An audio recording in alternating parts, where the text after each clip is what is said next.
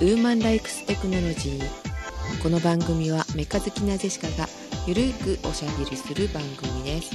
お届けするのは皆さんゴールデンウィークはいかがお過ごしですか？のジェシカと FPS の S はスパナの S プレイをプレイ中のシオンです。こんばんは。こんばんは。プレイをプレイ中はい。日本人なので R と L の発音の区別ができません。え違うの？それ。PREY PREY っていうタイトルのゲームを、えー現在プレイしております。PLAY です。R と A も違うじゃんじゃあ。そうですよ。スパナスパナでするの？あのね初期武器がスパナなんですわ、日本じゃないねそれねじゃあ。なんで？え日本コンボとかが多くない？あーまああの宇宙時代の2032年かな、うん。なんかね月衛星軌道上にあるうん。人工衛星のうん。拠点のタロス1っていうところで、うん。タロスゲームだから当然みんな死んでて、うん。うんで、生きてる人もいるんやけれども、うん。なんだなんだ何があったんだって言って、船内を探索していくゲーム。船の中で事故があったってこと？それ。そうそ最終的には？う。あの、ネタバレしないとものすごく面白いと私は思うんです。ネタバレしちゃダメなのねうん。うんだから、あの、雰囲気とか、うんあの、もうパッケで宇宙っていうのはわかるんで、もうそこはうんいいじゃないですか。うんうんうんパッケージでね、わかるんで。うんまず PSN だったら8600円ぐらい、うん Steam だったら4400円ぐらい、X、うん、Xbox Live だったら4400円ぐらいで売ってます。えー、PS4 高いね多分 PSN 慣れてないんですけど、パッと値段見たらそれぐらいだったんで、もし間違ってたら、あの、メールなりで教えてください。うんで、私は Xbox の春のスプリングセール。なんか春のスプリングセールって2回春って言ってますね。うんうんまあいいや。あの Prey の Prey だからはいいいよ、はい。ちょっと前のね、スプリングセールっていう、うんあの、大型割引の時にうん。50%オフで2200円ぐらいで買いました。おーうまい。へえそしたらね、もう危ないんですよ。なんか日曜日が2回ぐらい消滅したんですよ。一日中やってたの？そう、土曜日の夕方ぐらいから朝5時ぐらいまでずっとやってえ、ーさすがに眠いって寝て、うん。また8時に起きてそれから遊んでたんで、えー、そんなに面白いんだ。さっきも言ったようにう、ん探索型の、うんまあ一人称視点のアクション RPG になるのかな。ああそれじゃネタバレしちゃダメだね、そうなんですよ。うんうんただ、まあ、ゲームで宇宙物でみんな死んでるって言ったら、大体地球外生命体出てくるのはもう当たり前なのでそれは出てきます。でも、これは、あの、戦わなくってもいいんです。ほ戦ってもいい。ううんだから、見つからへんようにコソコソコソっと、なんか、ああっちにふよふよ行ってるって言ったら、あの、後ろをこう、通り過ぎていってもいいと。なんかしおんさんそういうの好きだね。戦わなくてもいいみたいな。うん。で、さらにね、面白いところはうん、鍵がかかってるうんドアを開ける方法って、うん。いわゆる普通の RPG って、うん。あの、鍵探してきて、開けるっていう方法しかないじゃないですか。うん。でも、このゲームだったらう、ん。鍵をハッキングスキルっていうのを伸ばして開けたり、へえあとは細い隙間から潜り込んだり、うん内側からね、手動でロックされてるやつだったら、うん。スパナであのガラス叩き割って、あの、おもちゃのボウガンで中からあのドアをポチってあの、ロック解除するボタンを押したりとか、うん。あとはあの、えっ、と、まあ、未来なんで、オペレーターっていううん。サポートロボットがいて、うん。あの、全然人型じゃなくて、何もうん。紙が入ってないファイルバインダーをグッて閉じた時のようなぐらいの形。だったそれ。うん。うん。あの、ちょっと三角っぽい、三角中に近いもの。うんうん。ですよね。うん。そういうと形のもロボットがふよふよ浮いてて、なんかうん体力回復してくれたり、うん。宇宙服に穴開いてたら直してくれたり、うん。サポートしてくれるロボットがいてて、それが巡回してるところで、こうん。う、スーッとこう来たらうん、鍵をピッて開けて入っていくから、コソコソコソって一緒について入ったりとかっていう、うん。いろんな手段で鍵が閉まってるところを抜けていったりできると。ああ工夫できるんだねそれねそうそうそう。だから、普通の RPG だったら鍵を持ってる、あの、例えばね、おじいさんを訪ねて行ったら、あの、わしは魚が欲しいんじゃって言われて、魚釣りをするために釣り竿をみたいなのを延々ぐるぐる繰り返して、で、なんか知らんけれども、遠い登ってボス倒したらようやく釣り竿が手に入りましたみたいな話になっていくじゃないですか。うんうん、普通ねうんうん。じゃなくて、まあなんか工夫次第でよく見たら、なんかあの、上の方のうん。メンテナンスハッチをバカってやったら普通に入れるわ、これみたいなのがあったりするっていう。あそれちょっとハマりそうだな確かに。うん。まあ、あとは、これネタバレありでおまけやるのでう、んうん。まあ非常に面白いと私は思うんですけれども、ちょっと途中からレベルデザインがあのミスってるんじゃないかっていうぐらい敵がワンサが出てくるようになるので、うん。あの、そこは、はい、あの、皆さん目をつむって、イージーで頑張ってください。あモードを選べられるの？うん、ゲーム始めてからでも、いつでも変更可能。ああそうなんだもうさすがに私も年取ったんでね、最初からナイトメアモードでやるのはやめました。結構、うんあの操作が難しい部分もあるってことねじゃあないです。えないないの？ない、ない。えあの、ナイトメメアだったら敵にペチってやられただけで即死するだけなんで、えイージーだったらイージーだったらまあまあ、程よい感じ。えー、ジェシカでもできるかな？うーん、こ、これを言い出すと、だんだんあの、システムなのにネタバレっていう謎のことになってくるんで、うんえー後に回しましょう。うんわかりまあ、ましイージーだったらまあまあいけます。たああそうなのねうん。えーで今シオンさんがやってるのは XBOX One 版のプレイそうです。一応終わったの？最後まで全然？えいつから始めてる？えー2週間ぐらい前、でどのくらい進んだ感じ？8割ぐらい来てるんじゃないですかね。シオンさんってそれくらいだと私半年ぐらいかかりそうだないや、何もかも無視して、メインストーリーだけ進めば多分10時間か20時間で終わります。えー、そうなの？うん。名簿リストに載ってる、あの、100、多分100人ぐらいいるうん乗組員を全員探し出そうとしたりとか、うんうんそういうことをしてるとものすごい時間がかかります。分かった。冒険しようとしなければいいのね。そうそうそう。ぼーっと過ごしたら割と終わるかしら。うん。まあ、うん。ただ一番面白いのはやっぱりみんなのね、うん。PC をハッキングしてメールを覗き見することが面白いんで、あそんなのもあるんだ。そうそう、あの、メールを見ると、例えば、あの、うんちょっとごめん、あの、パスワード設定しといてって、今のやつはこれだから、みたいなので、うんさっき言ってた、あの、うんハッキングしなくってもパスワードがわかるから打ち込んですぐにあの開けるみたいなのもあると。だから本当にいろんなところにいろんなことがあるんですよ。今のロールプレイングのゲームってなんかそんな感じなんだねいや、多分プレイはめちゃくちゃ特殊です。ああそううん。そうなんだ、特殊っていうか、うん。うん、すごいいろいろできる。えー、面白そうあの、雰囲気がうん。国内ものだったら一番近いのはバイオハザード。うんうん。ただし、グロックはない。あグロックはないし、うん。操作もそんなに難しくはない。うん、バイオハザードはちょっと怖くて私できないなと思ってた。あの今描写っていうかがすごい気持ち悪いものはすごい気持ち悪くできてるから怖いよね。そう？んうんそう、うはい。だからなんかホラーものとか絶対無理とか思う。一応ホラーやけどね、これ。ああただ、プレイもそうなの、ホラーものなそのうん、ただ、ただ、その見た目のグロテスクとか、うん。キャーって驚かせたりとかはなくって、うん。だんだんじわじわじわじわ来るっていう。うん。もうだって一歩間違ったら外宇宙だから、ずっと閉鎖空間の中で、うんいつ、まあ、どこで出てくるか、敵が出てくるところは分からなくて、どこで出てくるか分からないっていう中、うん。乗組員のメールとかの後をたどったり、うんうん。一応みんなブレスレットがついてて、現在地があの、マップに出てくるようになってるから、うん。こうマップをこううろうろ探索して、あの人どこにいるんやろうって言って探しに行ったら、コンテナに押しつぶされてるとかね、うんうん。じわじわじわじわしたあの怖さ。なんかあのありそうなことっていうかなんかその中に入り込みそうだよね。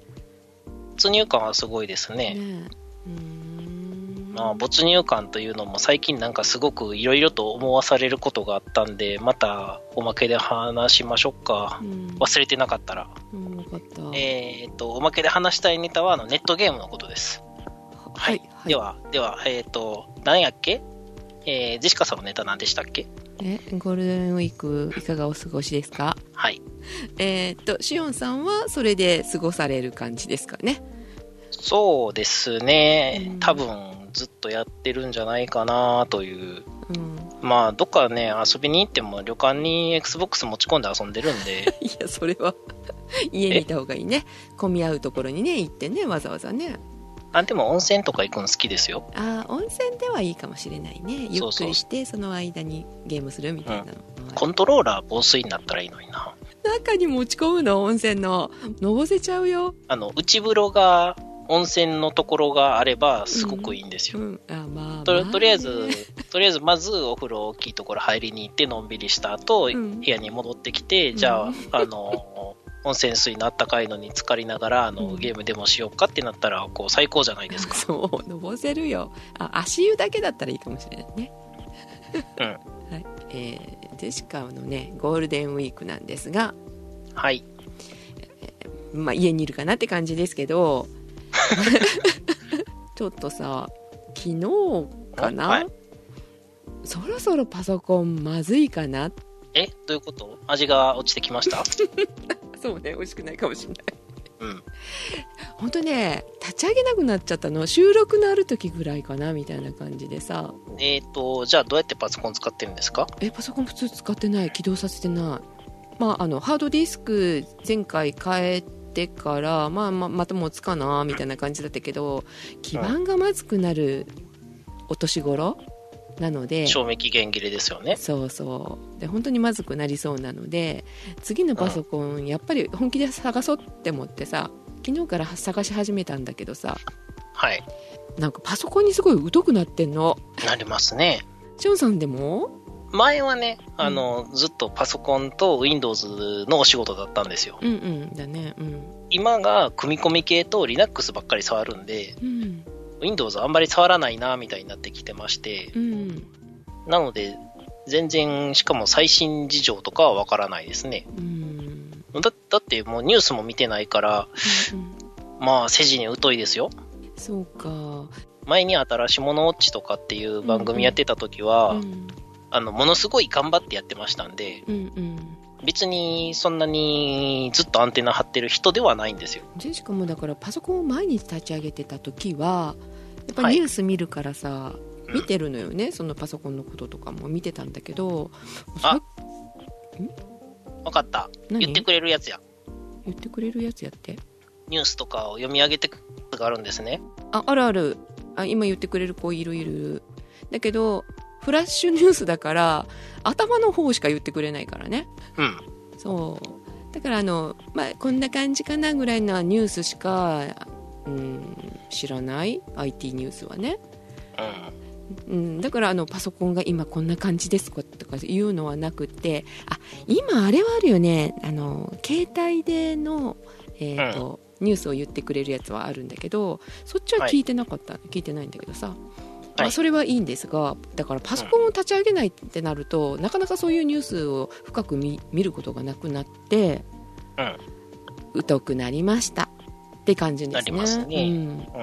うん、であの、まあ、だから久しぶりに昨日をちょっと立ち上げましてですね。はいあまあこれは起動するからこのパソコンももうしばらくは持つだろう。でもそのね安心してると急に行っちゃって、まあ、収録できないってなると困るので本気で探そうと思ってさ見てたんだけどさ。はいはい。でそこでですね。まああの今ハードディスクよりも SSD の方がいいっていうのはまあまあこの何年か思ってはいましたが、うん、でカタログをね見てると SSD にはい、ハードディスクプラス SSD 難度型っていうのはよく見かけてました。はい。でそれ以外に SSD って書いてあるのがあるなハードディスクと SSD って。でえ同じことじゃんって思ったんだけどデータを見るとその SSD って書いてあるだけのやつのがめっちゃ早いのよ。あの電源入れてで使えるまでに10秒ぐらいって書いてあって、うん、カタログ上では分からなかったんですけど調べますとですね SSD も最近、えーと、サッターでつないでるやつじゃなくて PCIe はい。での接続になると早いからた、ねね、もちろんお値段も高いと。そう PCIe が早いと。ということを昨日知りまして。ほい。でこの話をねちょっとねしおんさんに聞いてみようと思ってたんだけどさ。うん。カタログ上じゃね全然わかんないよ。そういうことそうなんですか？うん、一切書いてないんだ。でどっかのブログをちょっと見たんだけどやっぱりあの、はい。分かりにくいと。その最近の SSD の書き方が、うん。ちょ一昔前だったら全部 SATA でつないであったからよかったんだろうけど SATA でないものもあるから。うん。その辺ちょっとなんどうやってつないでるのかって載せてほしいよねみたいなことを書いてあってさ。確か。に。今まさに私そうなんですけどみたいな。その新しく出たのその PC IE は、うん。PCI エクスプレスとしか私読まないんですけど、うんうん。PCI エクスプレスはそんなには古くはないですけど、新しくもないですね。うーん。まあ10年ぐらい前に大体揃ってきた感じですね。うんで、まああの、いろいろあるんですけど、うん。あの、かける2とか4とか8とかあって16ぐらいまであるんですよね。うん。で、さらに、えー PCI エクスプレスのいあの1.1とかうん。2.0とか3.0とか4.0とか5.0があって、うん。あまあ、当然全部数字が、あの大きい方が強いです。で、あの歴史的にはうん。ATA と PCI の進化型がそれぞれシリアル ATA とうん PCI エクスプレスなんですよね。うんあ ATA ってあれだよねあのん？大きい大きいやつ大きいあのーガシャコンってはめるやつそうですね。なんて言ったらいいんだろう。フラットケーブルみたいなやつの広いやつ。あの昔あのスキャナーだけがついてた頃ってあったじゃんプリンターに今はスキャナーついてるけどスキャナーだけって売ってたよね前ねうん。あれつなぐやつとかがそうじゃなかったっけ？ん USB でつなぐ頃じゃないよ。それより前の話だよ。なんかあでっかいのでガシャコーンってはめてたような気がするんだけど。プリンターとかも。あれ、あれ、セントロニクスじゃなかったでしたっけ？まあちょっと、普通のシリアルとか、パラレルとか、いろいろあるんですけど、うん。まあ、昔の話はいいじゃないですか。うんはい置いといて。はい。はい。まあ、EA とうん。PCI っていうので、うんまあ、元昔のがあって、うん。まあ、それが、今は、あの、シリアル ATA と PCI エクスプレスっていうのになってますと。うんで、大体 ATA の方が、うん。ハードディスクとか、うん。フラッシュドライブ、えっ、と、オプティカルドライブとか、まうん。あそういうドライブ系を接続することが多かったです。うん。で、PCI の方が、LAN カードとか、うんサウンドカードとか、うんそういったものを、あの、指してましたね。拡張するために。なんか SATA とか eSATA ってなんか割とちょっと大きめ？なイメージがある大きめ。刺すところがそれは外付けだからか うーん、まあ昔に比べたらだいぶちちっちゃいですけどね。ああそうなのね昔どれぐらいだ？多分、6、7センチはあったような気がするんうんうんうん。気気のせいかな？もうちょっとちっちゃいかな？ぐらいありましたけどね。うん。そうか。今じゃあ PCI エクスプレス？うん。PCI エクスプレスの方が、うん、まあどっちが早いっていうのは、すうん、まあいろいろありますけどね。うんうん。はい。それが主流になってきてるのかしらね。うん、最新の事情はわからないですね。う。んなんかその辺を、えー、と調べながら、えー次のパソコンをね。でも、そんなめちゃくちゃな速さを別に求めなかったら、ちょっと前の企画のお安いやつで十分ですけどね。うん。あの、電源ボタンを押してから、あの、おもむろに、あの、周りのものを整理整頓し始めたりとかう、ん。トイレに行ったりすればいいだけで、うん、それよりまあ安定してる方が大事大事かなっては思うけどはい。い 今あの Windows の10だっけ？はい。はあの全部タッチパネル使えるやつが多いからっていうか使えるからあのパソコンってみんなタッチパネルになってるんだろうなってちょっと思ってたの多分、少数派ですよ。本当すごい勘違いなんだと思うんだけどさだからあのジェシカが見てたやつのパソコンはなんかタッチパネルのところがなんか何も書いてないからあれ？これ使えないの高いくせになんかタッチパネル使えないじゃんって思っていろいろまた調べたらやっぱはい。安定しないらしいねパタッチパネルのついたやつってね。いろいろ不具合があるとかって不具合というか、結局タッチパネルがついてると、うん。キーボードを廃止する動きというか、そっちになるじゃないですか。うん。うんうんうんじゃあ、キーボードを廃止すると、あの、熱を食う CPU とかのうん。部品がうん。画面の後ろ側に来て、熱設計難しいんじゃないですかね。ああそういうことか。画面も熱出すし、CPU も熱出すしになったら、うんうんうんもう薄型にしようとするのは難しいっていうんで、タッチパネルでやるときに、あの、Android とかもともとモバイル向けの OS じゃない、普通の Windows OS だったら、うん。まあ消費電力の問題とかが出てきたりしますしね。うん。なるほどね。あの辺って8になるときに、すごいガッチガチにあのメーカーに、スリープ時の電源消費はこれぐらいにしなさいみたいなのをうん要求してたんですけども、うんまあ、結局はそれをしないと、モバイル向けにはできないというとか、まあ、うんうんうんまあ、やっぱりいつまで行っても熱の問題はつきまといますね。SSD になったらちょっとマシになるのかしら？うーん、まあ多少はマシですかね。まあもうそれは消費電力量を見るしかないですね。うんそっかまああんまり私持ち運びとかはしないから、まあ、タッチパネルじゃなくてもいいかって思ったんだけど、そこでねもう切り捨てようかなって。それよりもまあその SSD と PCIe がついてるやつかしらっていうね。悩んでるところでございます。PCI エクスプレスって、うん。なんか普通に内蔵のデバイス増やす用のイメージなんですけど、わかんない。なるほど。外付け用のやつがあるのかな？全然わからない 人事だったからね。SSD ふーん。ジェシカのハードディスクだから何かみたいな。うん。まあ早いのはわかるけどなんだろう容量小さいし高いしううん？ん、そこまでいるかって思ってたけどさ。まあ最近でもちょっとね値段が落ち着いてきてはいるからうん。併用型になるかな、まあ、うん。それにもっと、もっと一般的な、あの、して、大容量のファイルを、あの、ローカルディスク内に保存しない人はですね、うんそんなに容量いらないんですよ。ああそっかそっかうん。うん結構ねアプリが食うかな今足りなかったら大きいのを買いましょう。はいわかりましたはい。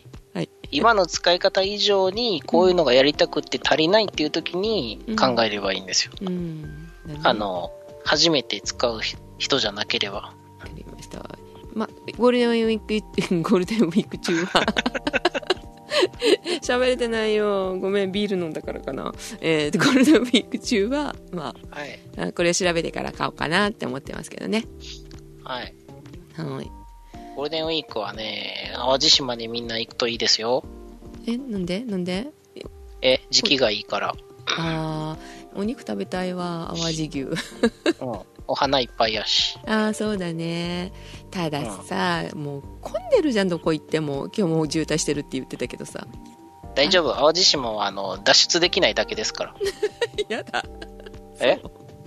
もうなんか、垂水から、あの、洲本の向こうまで渋滞してるくせうに、ん。渋滞情報に乗らないっていう、あの、恐ろしいところなんで、ほんと、ひー。なんかあの、いろいろと考えたんですけど、あれが乗らないのはおかしいんですけど、うん。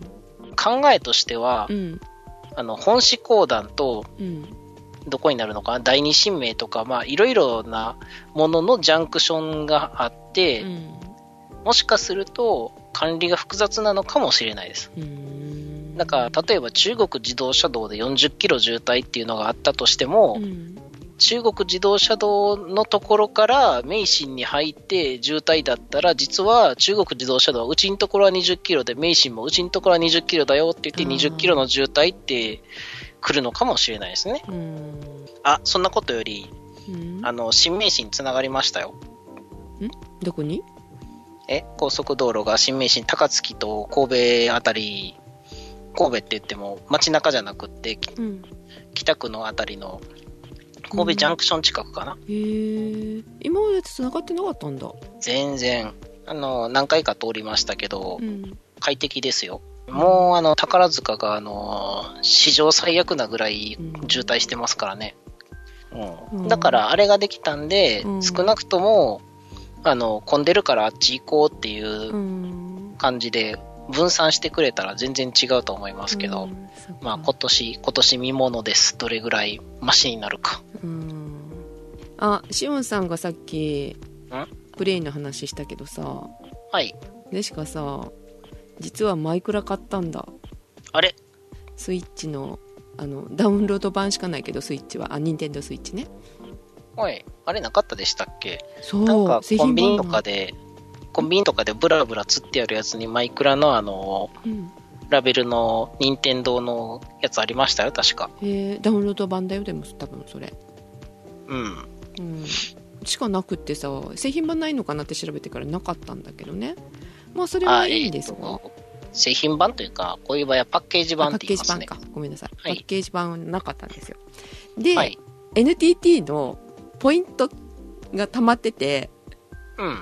でそれをあの任天堂のポイントに変えられると。おう。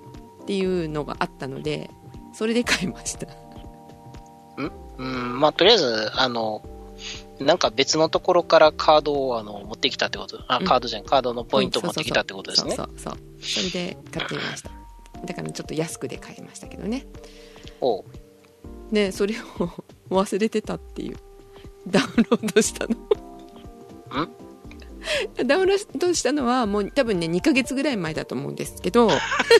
結構なりますね。そう。あダウンロードしてすぐは立ち上げたの。で、はい。うーんなんあの使い方がよくわかんないけどと思っていっぱい土を掘ってました。あはい、そうです。うん。で木を切りたいんだけどなんかあの土を掘りすぎてなんか上に上がれないっていうね。あどうやってするんだろう。っていう罠にはまっててで、まあ、それが1日目であもういいやと思ってそこで投げ投げて、まあ、会社に持っててからお昼休みしようかなと思ったんですけどそこからなんかスタッて忘れちゃっててそのことを。あれから電源入れてないです じゃあ、あの、まだ、ジェシカさんのマイクラは土の中で生まれっぱなんですね。だからいっぱい土は持ってるよ。そう、やり方を聞かなきゃなと思ってさ、シオンさんとかの、なんか、さくらもやってたらしいから、さくらにも聞こうと思ってたんだけど、もうすすっかり忘れてたよ、忙しくってさ。ああ、まあ、忙しかったらしょうがないですけどね。うん。そうそう、仕事でやろう、あの仕事の昼休みにやろうと思ってたんだけどさ、昼休みがちょっと忙しくなっちゃって。うん。うん昼休み忙しいって何ですか？あ、ちょっとすることが、他にすることが。え、それは私みたいに、あの、自分のデスクの、自分の、あの、対応品の PC のうん。ワイヤーロックのナンバーを忘れたから延々1万回あの回してるとかですか？それ。何それ。え？それで時間が潰れるの？昼休みが。まあ、あのーまあ最近はね、あの、うん。スマートフォンっていう、うん。えーおもちゃがあるので、うん。まあスマホゲーをやったり、うん。ちょっと最近はさっき言ってたネットゲームについてまとめてる記事を読んだりとかして、うん。やりながら、ながらで、うん。片手で片手間にやって、1日に、えー、と600ぐらい回すことに成功しているので、まあこの調子でいくと、5月、えー、と後半に差し掛かる頃には、あの1万回の、えーブルートフォースを成功させることができると。なるほど。うん。そういうことをやっているのね、昼休み。まあ今、まあ一言言うと、今ようやく6100ぐらいまで来ました。いはあ、はあ。よくわからないけど。へえ。や、だって、あの、ナンバーロック式のやつって、うん。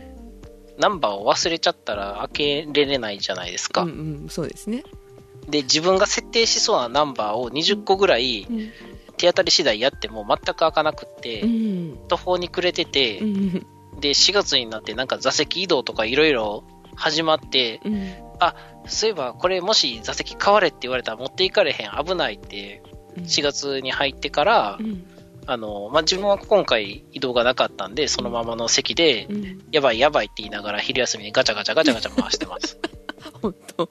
はい。まだ開かないんですね、でも。そう、ちょっとなんか不安になってきました。このまんま1万9999までやって、もし開かなかったらどうしようっていう不安が出てきましたよね。うん、なんか方法ないかな？あのプレイみたいにどこから入れるとかさ。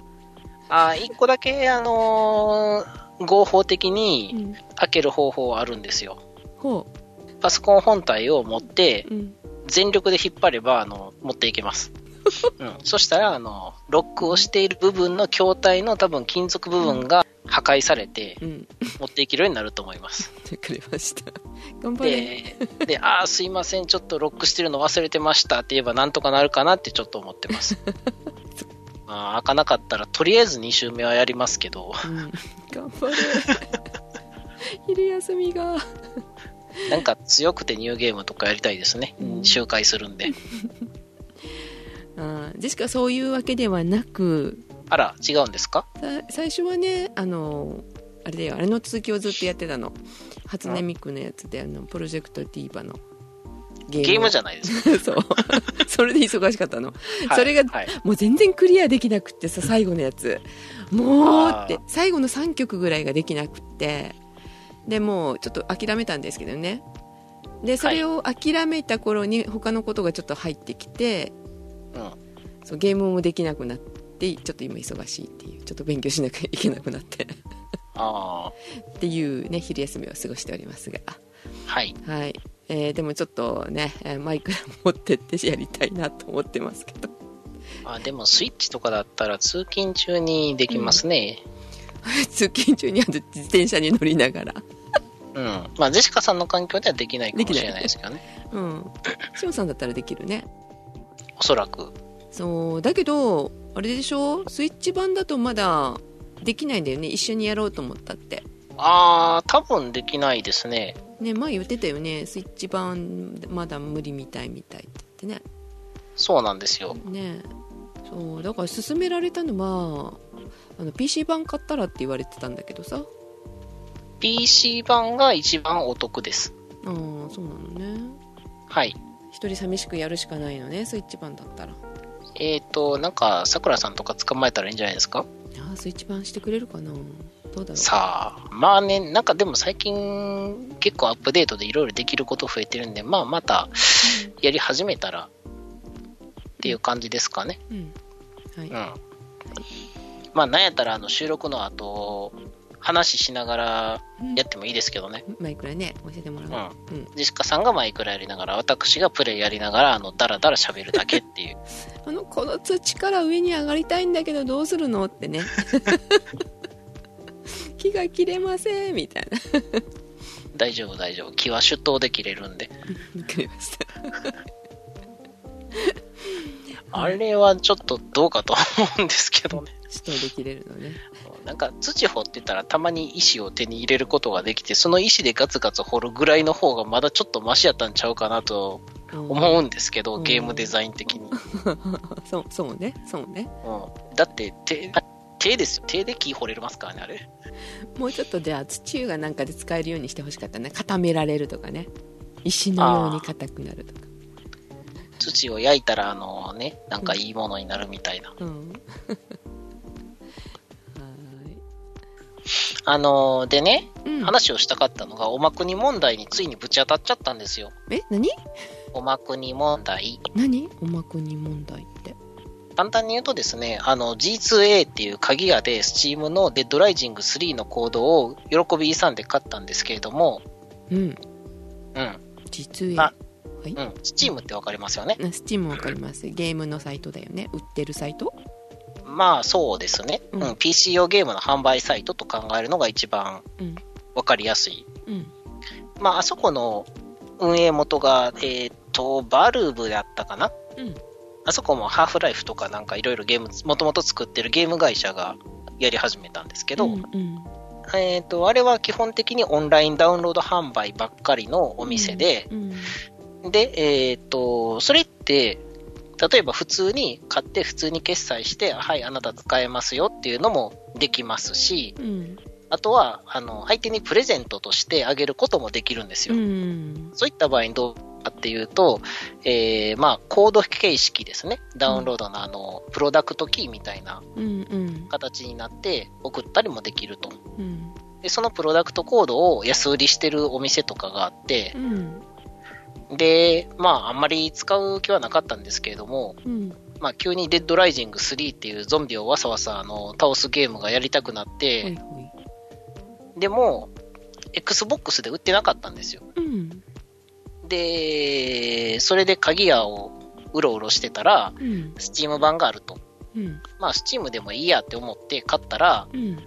ごめんなさい、あなたのお住まいの地域では、これはダウンロードできませんって出て、使えなかったと。うんまあ、そういうのをお前の国では売ってやらないとか、お前の国籍が気に入らないっていうので、おま国問題というネットスラングがあります。そうなのそういう意味なのねはい。あるのは知ってたんですけど、ぶち当たったのは初めてだったので、まあ、そんなにマイナーなやつとかは買おうと思ってなかったんですけども、うん。逆に有名タイトルで、うん。あの、日本の企業が絡んでると発生しやすいみたいですね。本当？あ売ってくれないわけそれを。まあ、そういう感じです。売ってるけどダウンロードできない場合もあります。へえ使えないのかと思った。なんかあのななんていうの？あの DVD とかであるじゃん。あ、リージョンとか、うん。ああいう感じで使えないのかと思ってたんだけど、まあ、に似たような感じではあるんですけどね。なんかこの間さしおんさんがさ LINE で送ってきた漫画があったじゃんああ、孤独のスチーマーね。はい。うんそうそう、あれです、あれです。うん、うん、それのことか、あの LINE で送ったというか、この話をするネタメモ用に送ったんですけど、うんうんうんはい。うん、あそれ見て意味が最初分かんなかったけどあれって、はいこれってあしおんさんなんか買おうと思ったけど買えなかったのかなって思ってさそうなんですよ。いろいろあるんですね。オンラインの販売で、なんで制限しなきゃいけないのかがよくわからなくて、うんこれって、あの、普通に考えたらおかしいわけなんですよ。うんなんでかっていうと、オンラインで別にどこで決済しようが、うん。あの、為替がきちんとあって、ちゃんと決済できれば大丈夫ですよね。そうですね。ドル建てだろうが、ユーロ建てだろうが、うん。ペソだろうが何でもいいわけですよ。うんうん。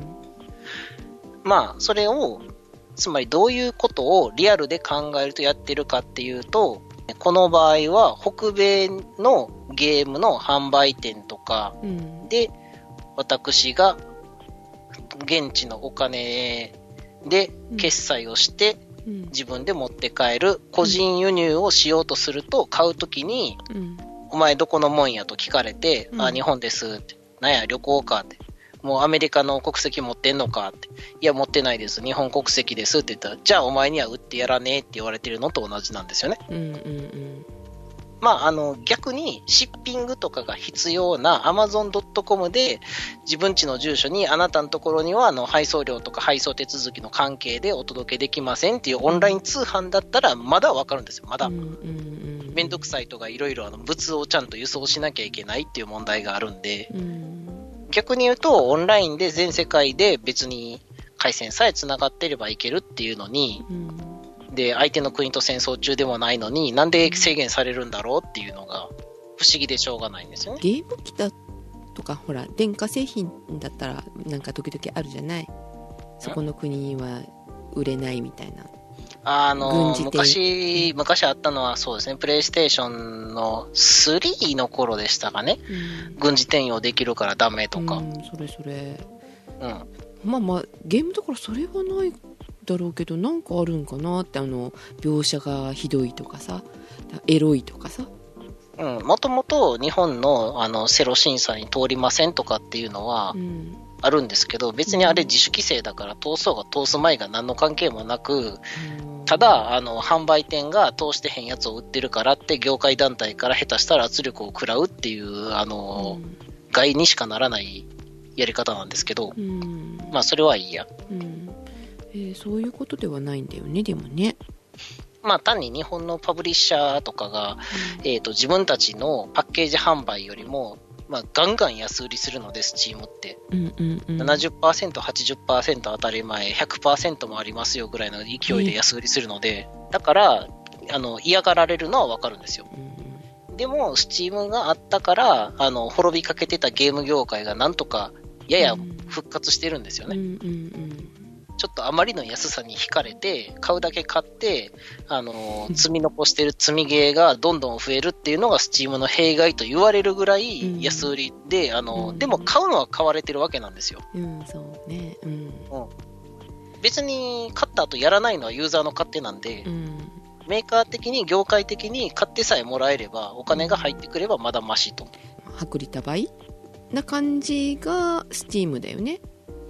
うん、ただ、これの問題はまだいろいろありまして、インディーゲームになってくると、インディーゲームスタジオが今度は儲からなくなってきてて、なえっ、と、1000本売ってもコーヒー代にならないとか、なんか、あ、そうなの？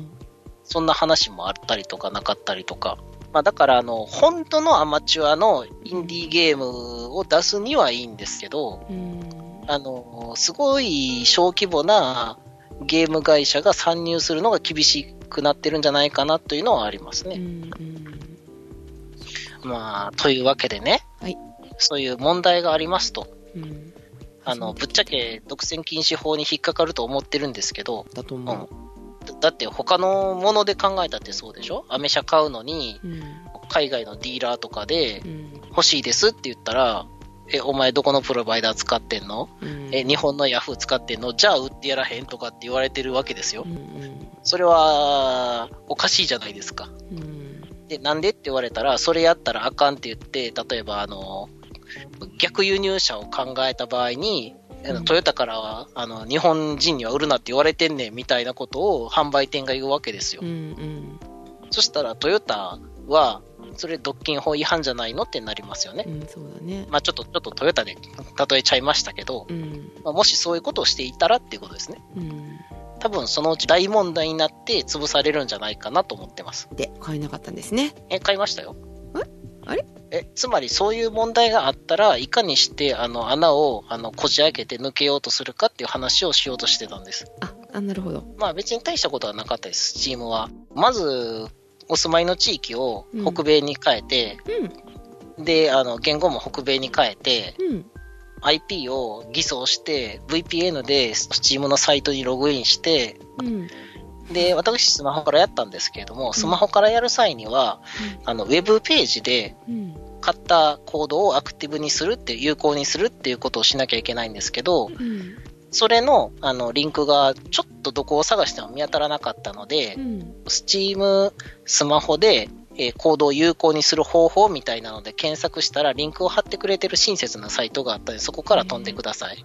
そしたら有効化されます。あ、そういう抜け穴あるのね。まあ単にどこを見て、あの、あなたは日本ですねって判定してるかっていうところを逆に、うん。あの、ごまかしてやればいきますと。なるほど。で、やり方の一つが VPN、バーチャルプライベートネットワーク経由で、北米とかの VPN サーバーから接続しに行けばいけると。うん。でもちょっと高度だね、いろいろね。スマホだったらそんなことないですよ。VPN アプリを入れて、それを起動してから普通にログインすれば終わりです。でも手間がいるじゃん。手間なしに抜け穴を抜ける方法って あったら、それはそれでもうもはやその制限には何の意味もないですけどね。そう、規制ないのと一緒だね。はい。いや、たまにさ、アマゾンで買おうと思ったら、これは、あなたは医療従事者ですか？みたいなことが書いてあってさ、はい。でそこで、はいってしたら変えちゃうみたいな。ああ、でもクリックするっていう手間はいりますよね。ああ、まあまあね。だけど、あの、職業を書き換えないといけないとかさ、そういうのないから。うん。まあ確かに。うんあとは、Xbox の場合は、Xbox One の、うんえっ、と、本体起動して、設定からシステムの、えっ、と、お住まいの国や地域のところを北米にしてから再起動して、うん。で、有線ワイヤードでパソコンにうん。Xbox One 本体をつなげて、うん。で、パソコンから VPN クライアントを起動して、VPN サーバーに接続して、VPN サーバーに接続しているネットワークカードのアダプターのプロパティで、あの、ネットワーク共有の、えーチェックボックスをオンにして、どれでやりますかっていうのをワイヤードのイーサネットでうん、パソコン本体からワイヤレスでルーターにつなげば、Xbox も、えー普通に IP がごまかせます。ただし、Xbox はそれでは回避できませんでした。あ、そうなのか、それで変えないできなかったですできなかったです。ちょっとどうやってやろうかなっていうのを今、思案してるんですけれども、うん。逆に今、Xbox Live Gold っていうゴールド会員が無料でダウンロードできますよっていうデッドスペース2がね、あの、なかなかダウンロードできないので、うん。外部サイトで購入しておいて、うん。で、キーの方式で送ればいいかなとちょっと思ってます。えーこれをどなぜこういうことをするかというと、ちょっと北米に住んでるお友達から、このゲームは面白いよ、一緒にやろうよって言ってゲームのコードとか送られたけれども、うん。送られてきたコードが北米のコードだから、あなたの、えー北米のコードというか、北米でしかあのダウンロードできないから、あなたのお住まいの国や地域ではご利用いただけませんって言われた時とかにやってみるといいです。はい。苦しい。はい。いやーだけど買えないって知らなかったな。あのーまあ、普通にストアに表示されるやつだけで遊ぶ人は問題ないです。そうねディープな人だけだよねディープっていうか、特にひどいのが日本みたいなんで、あそうなの？あの、セガが前に、あの、うんセガの名作コレクションみたいなのを出した時うに、ん日本だけが買えなかったんですよ。で、セガがその時に何て言ってたかっていうと、いや、あれセガオブアメリカが出してるからっていう。うんうん。うん、だから、まあ、あの、さっきの話と一緒なんですけどね。うんうんうんあの、ディーラーがアメリカのトヨあ、まあ、まあ、トヨタで言って申し訳ないんですけど、うん。アメリカトヨタやったとしてう、ん。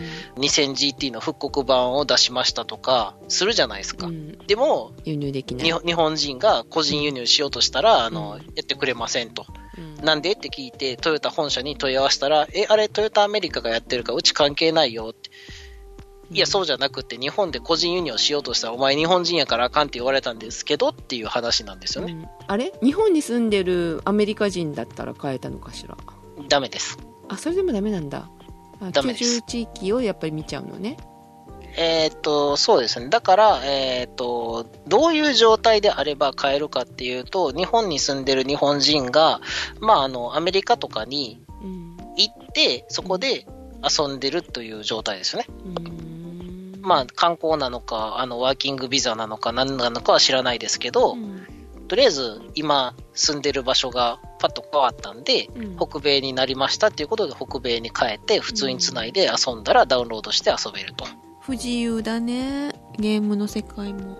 まあ、ちょっと Xbox でできなかったのは、もしかしたらあのゴールド会員の更新した時に、日本用のやつを更新してしまったからかもしれないです。まあ、とにかくちょっとできなかったですね。不自由なんですよ。うん XBOX でもそういうことが起きるのかと思ってマイクロソフトでもあの、デッドスペースはもともと日本未発売のゲームなんですけど、私好きやったんで、うんやりたかったですよね。で、あの、さっき言ってたプレイがよく雰囲気が似てるんですよ。うんデッドスペースはね、もう10年前のやつなんで別にいいんですけど、うんまあ、これも宇宙もので、うん。登場員全員死んでるっぽいところで、うん。なんでやねんって言って探索していくっていう似たようなやつですね。えーまあもそう古典 SF のもう典型みたいなやつですよね。うん、あーそうそう。プレイのさ話に戻っていい？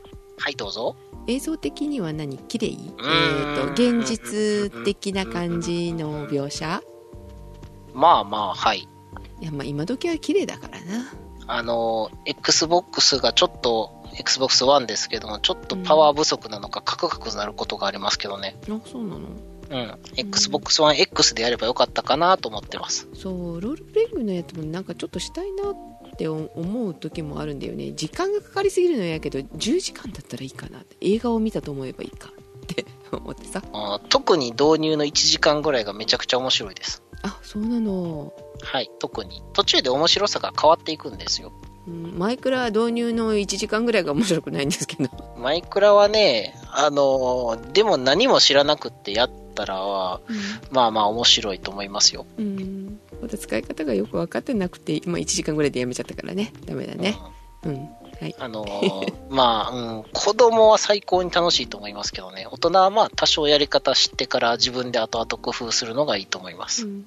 はい、ということで、えー多分ゴールデンウィーク中に配信すると思いますので皆さん良いゴールデンウィークをお過ごしください。おやすみなさい。おやすみなさーい。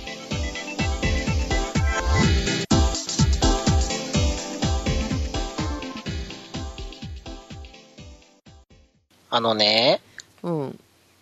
ネットゲームって知ってます？オンラインゲームでいいの？いや、オンラ、オンじゃない、オフライン。え？オフラインのネットゲーム？うん。何電源も使わない。非電源系ネットゲーム。なんだそれ？ネットゲームじゃないよね？ネットは使わない。はい。お湯は一切使わないです。何 何？え、まず、あの、自分の行動を、うん。あの、書くアクションシートっていうのに、うん。今月こういう行動をしますっていうのをさらさら書いて、封筒に入れて、うん。郵便ポストに投函して、運営に送付すると、うん。2、3週間後に、うん。あなたの行動結果はこうですっていうのが返ってくるのと、まあ、プラスその月の全体の広報みたいな、機関誌みたいなのが送られてくるっていう形式の郵便を用いたプレイバイメールというゲームです。えー、知らない。何それ？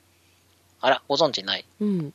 えっ、と、一番有名な作品が遊園隊っていう会社がやってたうん。ネットゲーム90、蓬莱学園の冒険っていうのが一番有名です。やってるの？何か？いや、もう滅びましたんで、あれは。あ今はないの？今はないです。あの、おっさんホイホイみたいな話をしてます。そうだ。まあ、私がやってたのは、あの、90年って、えっ、と、10歳？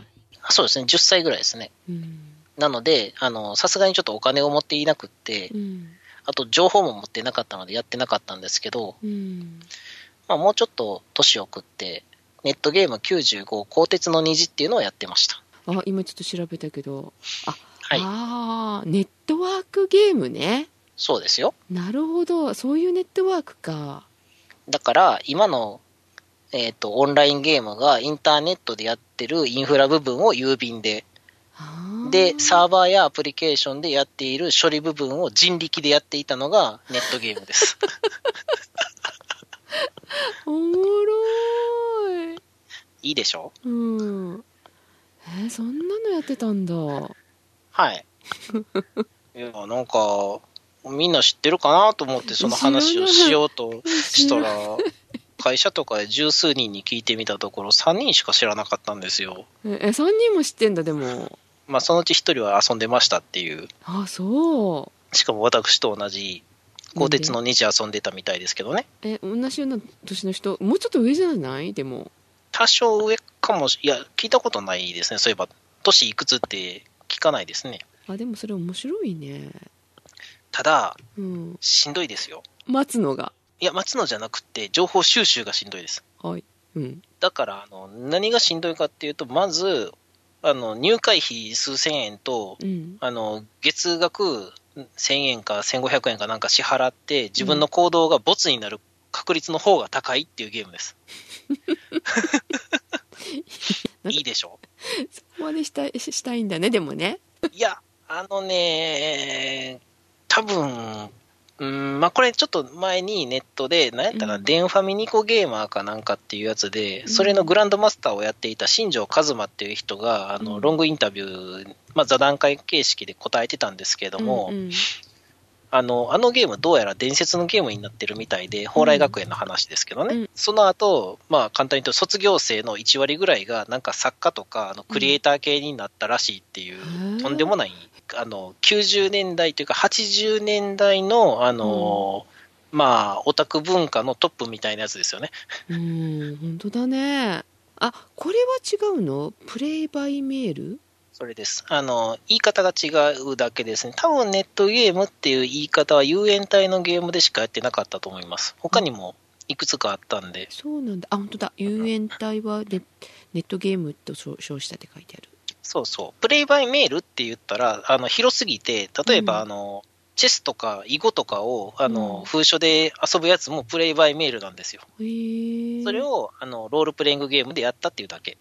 ですねなんか今みピッとこないけど、ん何が面白かったんだろうなと思ってこうみ 今見てるけどさやってない人には絶対わからない面白さがあるんですよね。へえで、それが何なのかっていうのをいろいろ突き詰めて考えてみたんですよ。うんそしたら、うん架空史ってあるじゃないですか。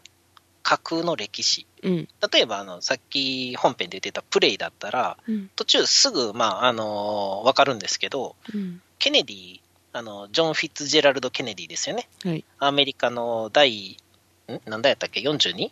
わかんない、うん、忘れた。うんあの、大統領ですよね。うん元。で、うん暗殺されたんですけど、うん現実では。うんそのゲームで暗殺されませんでしたよっていう設定がちらっとすぐ出てくるんですよ。うんうんで、あの人宇宙開発を推し進めましょうってやってたんで、うんだから宇宙開発が進んでますよっていう話に持っていくっぽかったんですよね。うんつまりそういう架空の歴史っていうのがあるんですけれども、うんその架空の歴史の中に自分が生きることができるっていう面白さなんですよ。うんうん他のほぼありとあらゆるゲームで RPG 以外はうん公式が変わらないじゃないですか。公式の物語。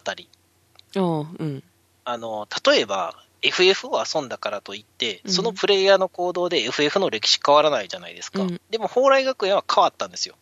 で、うんで、その面白さが何かっていうと、テーブルトークロールプレイングゲームのものすごく巨大なものって、うんテーブルトークロールプレイングゲームの面白さのさらにうんなんか違うものに変化したんですよね。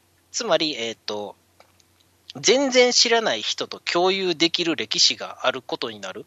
その参加者だったら。うんまあ、あの、一番近いのがお祭りです。うん例えば、あの、なんとか天神祭りとかっていうのがあって、うんなんか今年は何百何百周年だからすごくド派手にしましょうって言ってう、んで、それにただ単に見に行った人じゃなくって、運営側とか、うん。あの、商店を開いたり、あとはビラ配ったりとかっていう方に参加したら、うん。あの、何周年の盛り上がったよねって、あ、あれ参加してたのほんまっていう感じで、こう、共通の、共通のものが出来上がるじゃないですか。うん。で、その規模がものすごく大きくなると、なんかすごく面白いんですよ。あちょっと待って、はい。そのゲームはい。をするしている人たちの物語っていうのは、なんかどっかで発表されるの？そうそういう風なあの流れになってるっていうかあらすじ？ないです。え？ないです。ゲームをやった人たちだけのものです。そのその結果っていうかその郵便の中に書いてあるってこと？えっ、とね、極端に言うと、うん。何もしない人は自分が生き、えー、とその世界で過ごしてて、えー、と1ヶ月1ターンで1行動、まあ、数回行動できる場合もありますけど、まあうん。およそ1ターンに1つ大きく行動します、うん。でそれに対してこうなりましたっていう結果の紙が返ってくるのとうん。全体的なお話の流れ今こうなってますよっていう、まあ、鋼鉄の二次は1935年の二次大戦直前のドイツの近辺の架空の国だったんで二次大戦始まる前の内戦をやってたんですよね、うんうんじゃあ内戦だったらここの戦闘がどうなりましたみたいな情報が新聞みたいなのが流れてくるわけですよ、うん。ああそうか。じゃああそこの方面守りに行かなきゃいけないなとか思えばあの今度はそっちに行きますみたいなのを次選んだらうん。守りが突破されそうだったのが大丈夫でしたってなったら自分が多少でも役に立ったんかなっていうことになるじゃないですか、うん。あなんかだんだん分かってきた。空想ゲームだねこれ。あだから RPG ですよ。RPG はもともとロールプレイングゲームだから役割を演じるゲームなんですよ。あー。それもなんかあのゲームでやってしまうとなんかやらされてる感あるじゃん。どうしても、うん。うん。だけどそのんあの手紙で来ちゃうとさ、うん。なんか現実となんかその境がなくなるっていうか頭の中ですごい出来上がっちゃってるっていうか物語が。えだから言ったじゃないですか。架空の歴史に本当に生きてるようなもんですよ。やっとなんか分かってきた。あそういうことか。だから他のあらゆるゲームと一線を画して唯一近いのがあの卓を囲んでやる TRPG なんですけどそれって参加した人間が全員共有しててし、まあ、最大45人からうん。最大でも10人ぐらいなんですよね。うんだね。うん。うん、でまあそれは共有したあのお遊びの歴史でで、うん。長いことキャンペーンをやれば一つの架空の歴史は出来上がるわけですよ。うんうんうん。で参加者が集まったらああの時ああいうことあったよねっていう話はできるんですけど、うんそれが巨大になるとなんか全然面白さが一段階違うものになるんですよね。ああなるほどうん。いやでもそれまとめる人が大変だねはい。あの、遊んでる時は気づかなかったんですけど、後々まとめの記事を読んだら頭おかしい感じですからね。だよね半月ぐらいであの全部のハガキ封書に目を通して、それで物語考えて、で、うん原稿に起こして、で、印刷して郵送するっていうのを運営がやってたっていう。えーどのくらいの人数が参加されてたのかわかんないけどなんか4000人オーバーらしいですけど。うん。ーまあ中にはだから行動を起こさない人もいいたりとかするわけよね。まあ、行動を起こさないというか、あの、その他大勢の中で周りにいましたっていうことですよね。うんうんうんうん。それを考えた人がすごいな、また。いや、もともと RPG というものは存在してて、それを囲碁や将棋とかのうん。郵送でやり取りするっていうのもあって、あれを全大きい感じで RPG やったらどうなるんだろうみたいなうんうん。感じではありますよね。なるほど。まあ、あの、で、ゲームの中の話をすると、うん南洋に浮かぶ孤島のうつほ島っていうところにある蓬莱学園という10万人の生徒を要する巨大学園が、まあ、ほぼ全て自給自足でやってるんですけれども、うんうんうんなんか南の方には密林があって、うんあの未開拓のところがあったりとか、うんでちょっと魔法っぽい要素で、あの石ですね、宝石っていう石があって、うんなんかあの念じたら、なんかしてくれたりするような、ちょろっとしたアイテムがあるんですけども、基本的には現代の日本うん。を舞台にして、うんえーやっていきますけれども、うん。南洋の孤島で、えー、とただうん。あの、やたら軍事力を持ってるうん。生徒会みたいなやつがいたりとか、うん。で、図書館は図書館、あ図書館の話が一番わかりやすいと思うんですけど、図書委員って普通は蔵書の管理とか、うん貸し出し返却の事務処理を行ったりとか、うん。あの、図書館の管理をしてるわけですよね。うん。うん。新図書館は普通の図書館なんですけれどもう、ん。旧図書館は入っていくと、まあ旧っていうのは古いやつなんですけれども、うん。まあ入っていくとあの中がダンジョンになってて、うん。あの、なんか本に襲われたりとか、なんか魔物っぽいものがいたりとかしてて、うん。あの治安が乱れているので、図書委員は整頓隊っていうのを第1次、第2次とかって言って、旧図書館に送り込んで、うん旧図書館を制圧しようとしているとかですね、うん。うん。そういうなんかカオスな世界観なんですよね。本が出てるの？はい。最終的にあの本になったりとか、まあ、あの周辺の書籍とかがゲームになったりとか、いろいろ展開はありましたけどね。あ、そうなんだね。ちっちゃい TRPG のやつになったりとか。まあ、というのがあって、はい。実際に生徒会の投票を、あのうんプレイヤーが行って、うん。投票が多かったプレイヤーキャラクターが生徒会長になったりとか、で最終的にクーデターが起こったり、うん。その生徒会長になったキャラクターが失脚して公開退学処分にされたり、うん。えー、と日本から独立しましょうみたいなあの独立投票をしたりとかっていうところに流れがいきますと。うん。でそれとは別にあの南部の密林を探索していったら地球内部の地球空洞のところに行ってうんなんかとんでもない世界に迷い込んだよみたいなのとかもあったりっていうのがゲーム内のお話ですね。えー、しおんさんがやってた時あのこの主人公かしら？朝比奈純一？ああ、それは蓬莱学園の初恋とかの主人公ですかね。うんおよよよくわかりましたねはい。しおんさんがやってたのはどれだろその5年後にやってたネットゲーム95の鋼鉄の虹っていう別のシリーズですね。もう蓬莱学園は関係ないです。あそうなんですねはい。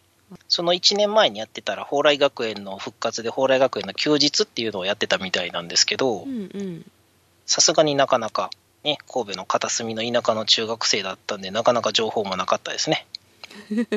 えー、それなんで知ったの？え？そういうことをやってるっていうなんでだろう？なんかの雑誌に載ってたのかな？中学生頃読んでたやつだから、コンプ RPG とかに載ってたのかな？募集みたいな。で、まあ、うん。あの、ちょっと最初の突き詰めて考えて何が違うのかっていうと、あの、没入感ですよね。うん中に入ってレスポンスが返ってくるっていう、そうだね はい。あれがね、他のゲームと一線を画すのが、他のゲームは何をどうあがいても、うん、そこにはいけないんですよ。うん、そうだねうんうん。まあ、その対談形式の中で語られてたんですけれども、うんあの野球とかサッカーのスポーツ観戦と近いと。うーんうんスポーツ観戦とうんスポーツをするって全然違うけれども、どっちもスポーツを楽しんでるっていうじゃないですか。うんで、ネットゲームの方はスポーツをやってる人で、うん今の普通のあのコンピューターゲームをやってるのはスポーツを観戦してる人に近いと。うんうんだから自分たちでその試合の結果とか、大きい流れとか、スポーツの歴史は一切変えられないです。うんうんでもスポーツ選手は変えれるじゃないですか。うんうんまさかの大逆転とかを自分たちでやりますよねう。んそうだねうんうん。それが違うと。うんだから、他のところでどうやって、なんかそ、そこをね、遊べるゲームっていうのは確かにもう他に出てこないんじゃないかなとは思います。うんなんせ運営側が大変すぎますからね。そうだねうん。もっともっとものすごく AI が進んだらもしかしたらできるかもしれません。あーあーほんあそうだねはい。まあ、とにかく、はい、うんあのーね。うんじゃあ次はプレイの面白い話しますよ。ネタバレネタバレネタバレいきますよ。ジェシカさん大丈夫？うんいいよあのー主人公モーガン・ユーっていうんですけど、男か女かは自分で選べます。うん私は男の方の顔がなんとなく気に入らなかったので女キャラでやりました。うんで、もう、あのースパナを振り回してる時に、ハーンとかって言ってる声が全然女に聞こえないなって思いながらやってるんですけど、うんだからたまに、あ、そういえばこいつ女やったっていうのを思い出します。うんうんあの、 first person の、えっ、と、シューティングじゃないんですけどね、 first person's スパナでいいと思うんですけど、うん。あの、一人称視点だから、うん。自分映らないんで、自分女やってこと忘れるんですよね。なんか、あの辺は、うん、もうちょっと NPC との絡みがあったら、あの、あなた女なんだから、みたいな話をうん。してくれたら、もうちょっと自覚が持てるんですけど、まあ、それが、あの、どうも、ある、ん？トライスラトランスラうん。トランスラやったかな？っていう会社のうん。兄が、あの、代表を務めてる会社で、まあ、お前も来いって、来週には宇宙に行くぞ、みたいな話をして、うん。出勤しますと。うん。で、じゃあ実験に参加してくださいって言って、うん。なんかあの、すごくこれ、なんか意味があるのかみたいな実験、箱を動かしてくださいとか、ボタンを押してくださいみたいなのをやらされて、うん。で、やってたら、あの、向こう側で、じゃあ次は何々をしてくださいって言ってたドクターが、いきなり現れた、あの、地球外生命体にやられるんですよ。うん。うん。で、事故が起こって、自分意識を失って、うん。で、次に起きたら、また何もなかったような感じで、うん。朝なんですけど、うん。そこでね、よく見てたらわかるんですけど、うん。さっき朝起きた日と全く同じ日なんですよ。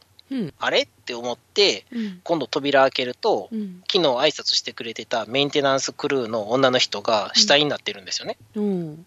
うわ、やられてるって、どうなってるんだって言って、いろいろ探っていくと、実はさっき見てたのは全部幻で、うん。全部立体映像で、うん。自分もうすでに宇宙の中で実験されてたんですよ。うん。だから実験に参加している、毎朝目覚めて通勤して実験をするっていうのを繰り返す実験をされてたんですよね。うん。で、えっ、と、何かっていうと、 Neuromod っていう、うん。あの、脳神経を移植するうん。術をその会社が開発してて、うん。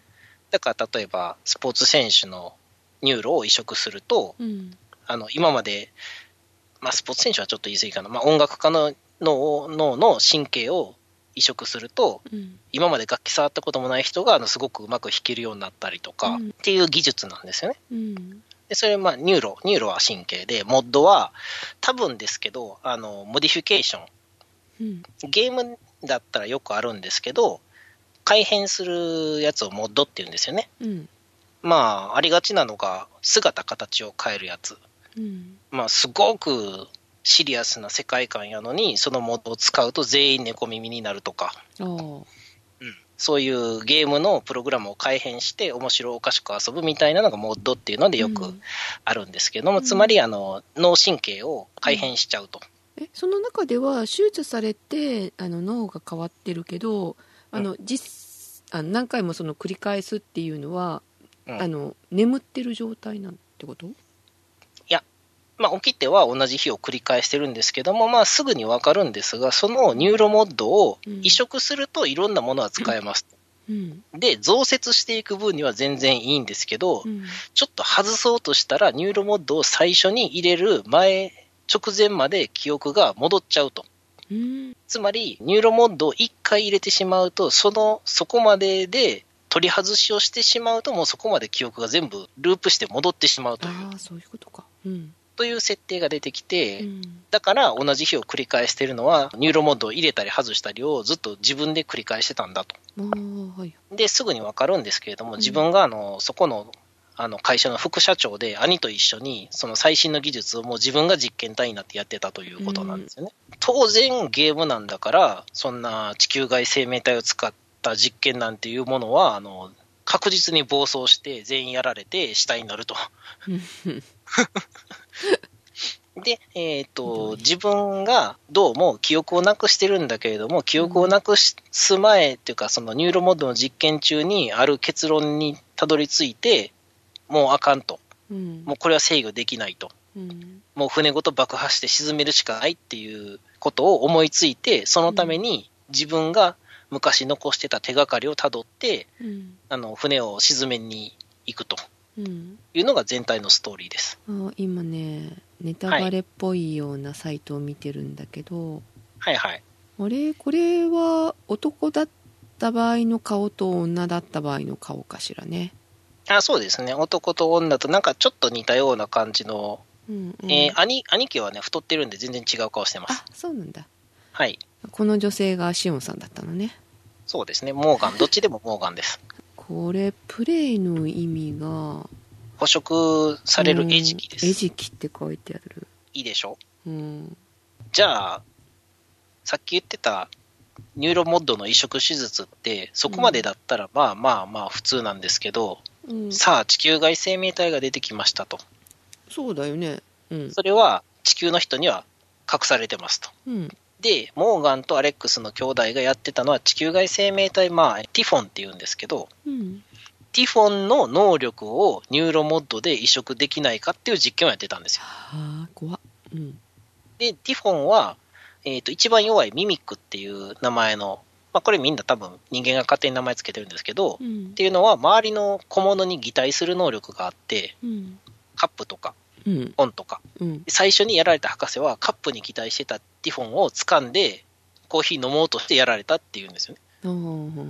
よーく見てたら、あのー普通の人は多分見ないと思うんですけど、うんその博士、実験されてる最中に博士の手前のテーブルよーく見てたら、うんティフォンがシュルシュルシュルって言ってカップに化けてる瞬間ちゃんと映ってますんで、ちょっと面白かったです。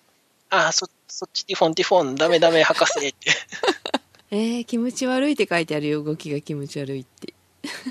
あ見た目はね、なんかね、もやっとしたもので、まあ動きは気持ち悪いんですけど、そんななんかはっきり見えるわけじゃないんですよね。うん。その、まあ、ぼやけてるわけじゃないんですけど、大体ライティングそんなにピカピカ明るくないから、うん。黒と、暗い紫と黒との色の組み合わせの物体がもぞもぞ動いてるんで、伸びたり縮んだりはしますけど、なんか影とかに入られたら全然見えなくて、どこ行ったどこ行ったってなるんですけどね。いきなり出てこられるとびっくりするってうん。ちょっとゲームの中盤に差し掛かる手前ぐらいで、なんかいろんなものをスキャンできると頭に装着するスキャナーみたいなのがあって、それをオンにしてたらうん見破れたりするようになります。名前を忘れちゃった。普段あんまり使わないんで。なんか物がいっぱい出てくるらしい。うん。でね、それうんうん。ん？そうそう。あの、まず、物がいっぱい出てきて手に持ちきれなくなるんで、うん。リサイクラーっていう、あの、いろんなものをぶち込んだらリサイクルになって素材に変換してくれるやつがあって、うん。で、その素材を、あの、うん。分子成形機っていうのに持っていったら弾丸とか、うん。あの、さっき言ったニューロモッドも製造図面を手に入れたら作れるんですよ。へえだからパワーアップアイテムも作れるんですよね。錬金術だそうそうそう。で、ティフォンがなんか、超能力みたいなエネルギー弾放ってきたり、うん人の精神を操って操り人形にして、特攻爆弾にして頭ボーンって爆発させたりとかうんしてくるんで、うんまあそういう特殊な能力を持っていますと。うんで、そういうのを人間のニューロモッドで移植したらどういうことになるのかっていうので、うんティフォンの能力が使えるようになっていくんですよね。ワープしたりとか、死体からあの敵と同じ形のファントムっていうやつを生み出して、あの戦わせたりとか。設定が面白いねうん。で、さっきジェシカさんと開始前にギャーって言ってたのが、むちゃくちゃ強いナイトメアっていうティフォンをうん必死に倒した後の死体の残骸があるんですけど、うんその残骸を、あの、リサイクラーチャージャーっていう、リサイクラーチャージかな？うん。うんっていうやつで、あの、ポイって投げて爆発させたら、うん素材になるんですよ。うん何になったの？えっと、地球外素材っていうやつ。地球外素材は、ティフォンもそうですけど、小惑星の塊とかがみんなあの、デスクの上にボコンって置いてあったりして、そういうのをリサイクラーに掘り込んだら、地球外素材っていう素材になりますね。あギャーって言った時は倒した時がギャーだったの？いや、それをあの、自分があの入れないエレベーターの中にあの、うんなんか蹴り入れてしまったんですよ、ボコンって。うんギャー入られへんとこに入ったって。素材が、素材が取られへんって。あそういうことね素材足りなくなるんでね。ゲームの中心は探索と物集めだって書いてあるそうです。戦うことではないのねうん。あ、もしも、ジェシカさんがやることがあったら、覚えておいてほしいのは、レバレッジっていうスキル。重たいものを持ち上げるスキルなんですけど、そうあ気になった単語が出てたレバレッジ。ハッキングのスキルを伸ばしてミニゲームをこなし開けてしまう手もある。もし重い箱がドアが塞がっているレバレッジスキルを手に入れて。うん、レバレッジは、あの、テコっていう意味なんですけれども、うん。あの、投資とかしてる人とかは、名前は聞いたことは確実にあると思うんですけどね。うんつまり、重たいものを持ち上げるスキルで、うん3までいったら、なんかこれ持ち上がんのかぐらいのものまで持ち上げれるんですよ。で、普通に、あの、ピストルで撃ったら、9とかのダメージしか与えられないやつが、ものすごくでっかいソファーとかをレバレッジスキルで持ち上げて、ポイって投げつけたら、140とかダメージいくんで、うんあの、後ろから、気づいてない時に、あの、後ろから投げてください。なんか会社名によくあるじゃんなんとかリバレッジってレバレッジ？あれはビバレッジですね。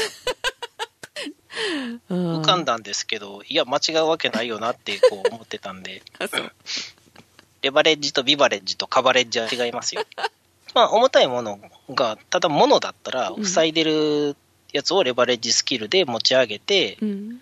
あの、どかしてもいいし、うん。さっき言ってた素材に変換する手榴弾、リあのリサイクラーチャージャーっていうのを投げつけたら、うん。あの、物が素材に変わっちゃうんで、うんそしたら、あの、ポケットに収まるサイズにカンカラカラカランって変わるんですよね。ねそしたら、通れるようになるし、うん。さっき言ってたあのミミックがちっちゃいものに擬態するって言ってたじゃないですか、うんうんその能力もあって、コーヒーカップとかにば自分が化けたら、うん。ちっちゃい隙間をゴロゴロゴロってカップで転がっていって通ったりできるんですよ。で、あとは試してないけれども、もしかしたら、あの、可燃性ガスのガスボンベをぶつけて爆発させて吹っ飛ばしたりとかもできるかもしれないです。うんで、さらに、あの、グルーガンみたいなやつがあって、うんそのグルーガンで撃った壁、こう、撃った弾が壁とかに付着したら、もやーってこう、なんか膨らんで丸くなるんですよね。うんそしたら、その膨らんで丸くなったやつは自分が乗れるんですよ。うんじゃあ、斜めに壁に、こう、うん。ドシドシドシドシドシって打って、膨らんだら、うん。階段みたいにどんどん上に登っていけるんですよ。うん。そしたら、本当は電源を復旧させて、エスカレーター、えー、じゃない、エレベーターか、重力エレベーターを、電源を復旧させないと登れないはずのところも、グルーガンのはしごっていうか階段みたいなのを自分で作って登っていって、越えることもできると。それ使い方を教えてくれるの？中でそれは、そこぐらいは言言われます。あんまり親切なチュートリアルはないんですけど、うんあの、これは、あの、売ったやつに乗ることもできるぞっていうぐらいはわかりますう。んいろんな手段が考えられる頭を使おうって書いてあるうん。だから、ちょっと離れたところのメンテナンスハッチを開けたら、通れなかった部屋の中に繋がってたりとかっていうのも普通にありますね。なんかああちこち開けてなんか物を集めるだけだったらつまんないけどそう工夫してなんかするっていうの面白そうだねうん。で、あとは下へ引きずってきて、リサイクラーチャージャーで吹っ飛ばしたら、あの有機素材っていう素材に変わりますしね。あ誰かと協力プレイとかもあるの？できないです。シングル専用です。あ私の場合、あのゲームは一人でコツコツやるものと思ってるんで、オンラインゲームとかあんまり得意じゃないんですよね。うんそれになんかあの FPS とかやってたら、あの性格の底意地悪いやつしか FPS を FPS をやっちゃいけないんじゃないかっていう、こうなんかルールでもあるあるかのようにみんな性格悪いですからね。あそううん。いや、中でやってるのが上手いのはもうしょうがないんですよ。自分が下手だったら、そのゲームがね。うんうんうんうんやられ、やられ続けるのはもうしょうがないんですけど、うんあの、初心者用ですっていうロビーに貼ってあるのに、めっちゃ上手いやつが入ってきてて、ここ初心者用って書いてあるんで、ああなたたちすごく上手いから、もっと上手い人の集まるところに行ったらどうですかって言ったら、え、そんなん書いてあったっけ？ギャハハみたいなこと言われるんですよね。怖いもう、あれでもう、もうなんかオンラインゲーム嫌やなってななったんですよ。うん。あとは格闘ゲームのオンライン対戦やってても、うん。あの、ただ単に、あの、ひたすら頑張ってやってるだけやのに、なんかものすごく低い評価を周りにつけられて、え？格闘ゲームって相手が嫌なことをするゲームやねんけどって思いながら、そら嫌が嫌がるよって、負けたら嫌やろうよ、頑張れよって思うんですけどね、うんうん負けただけで相手に低評価つけるってどうなのってなりますよね。だって別に何もしてないんですよ。あの、いわゆるバグとかでうん回避不可能な、あの技とかいっぱいあるんですけどそんなん使ってないですよ。普通にあの、うん波動拳打ってきたやつをジャンプで越えてから、あの、スクリューパイルドライバーであの、どんどんボコボコ投げて、あの、倒してるだけなんで。うんうん正当な技を使っているのに低評価そうですよ。そうですよそれ。はそれはあかんわそうなんですよ。別になんか大してなんかやってるわけでもないし、まあ、そういうのでね、はい。オンラインゲームはあんまりあの、精神的に良くないです。うん。確かにね。なんか迷惑かけるのもねなんかチームで動く時とかさ下手くそだからなんか迷惑かけるからと思ったらなかなかできなくて。うん。しだからなく、なっちゃうよね一番いいのは、ある程度知ってる人たちとチームを組んで、味方同士で戦うのが一番いいんですよ。そうそうそうまあ、そしたら、ごめん、あの、ちょっと下手やから、みたいなことを言えるじゃないですか。そうなんだよね、うん。スプラトゥーンがそんな感じだねうん。知ってる人と一緒にやるからできるけど一人じゃ絶対入れないみたいうん。な 下手くで1そだと。対1の対戦だったらまだいいんですよね。うん。まあまあ、あの、チーム戦じゃなかったら、自分が悪かったら自分が負けるだけで済むからいいじゃないですか。そう、うん。あちなみにですね、プレイの、初プレイの時に何にも前知識なしにやったら、めちゃくちゃ面白かったんですけど、うーん。まず出社するためにヘリコプターに乗るんだって言われて、うん。ヘリ、うん、ヘリの上によっこいしょってあの、乗ったらですね、うんうん。ローターにぐしゃってやられて死にましたね。いきなり。うん、ヘリのあの中機場でヒュンヒュンヒュンヒュンヒュンって回ってるところに、うん。ヘリに乗るんだって言うから、ヘリの上によっこいしょって乗っかったんですよ。うん。そしたらあのぐしゃってやられて、あ、やられた、あ、死んだってなったら、次の瞬間にピコって、めったにない実績、あの、無断欠勤っていう実績を解除しました。なんやこの流れは。おもろいな。まあ、あれ配信してたら爆笑ですよね。本当だねうん。えー普通はそういうことにならないわけねいや、いや、知らないですよ。まあ、みんな、あの、実績解除のウェブサイトとか行ったら、平然と書いてあるから、それ見た人はやると思うんですけど、うん、何も知らずに、これ何やろうって物持ち上げて投げると落とすしか今できてへんねんけど、これ何するゲームやろうって言いながら、あの、うんヘリコプターに乗れって言われるから、はいはいってよっこいしょって乗っかっただけなんですけどね。うん。まあ、その後、うん、扉開いてへんねんけど、どうやったら乗れるんやろうって、うろうろってこう、2回目、あの、死んだ後復活してね、うん。うん、見回してたら、あの、乗るっていうのが現れるポイントがあったんで、ああ、こっから乗ればよかったんやな、そっか。うん。あーそれで私はぐしゃっとならずに済むね。まあ、なったら、あの、実績っていうか、えっ、と、プレステータートロフィーがピコって解放されると思います。で、ジェシカさん今からマイクラやるんですか？まあまあ今日は、とりあえず穴の底からの脱出の仕方だけ教えときますけど、うん教えて。斜め上に掘ってください。斜め上に掘るの？ああ、うん。階段で上がっていくみたいな感じそうそう、階段上に上に向かって掘れば自分がジャンプして上がれます。分かった。どんどんどんどん深くね下に降りていくんあの、2個以上真下に掘るとジャンプで戻れないんで、だああそっかそっか。階段上に掘っていってください。あの、掘るときも。分かりました。はい。はい。じゃあまずそこから始めます、はい。じゃああのゴールデンウィークはちょっとやってみたいな。はい。分からなかったら聞くね。はい。ーい。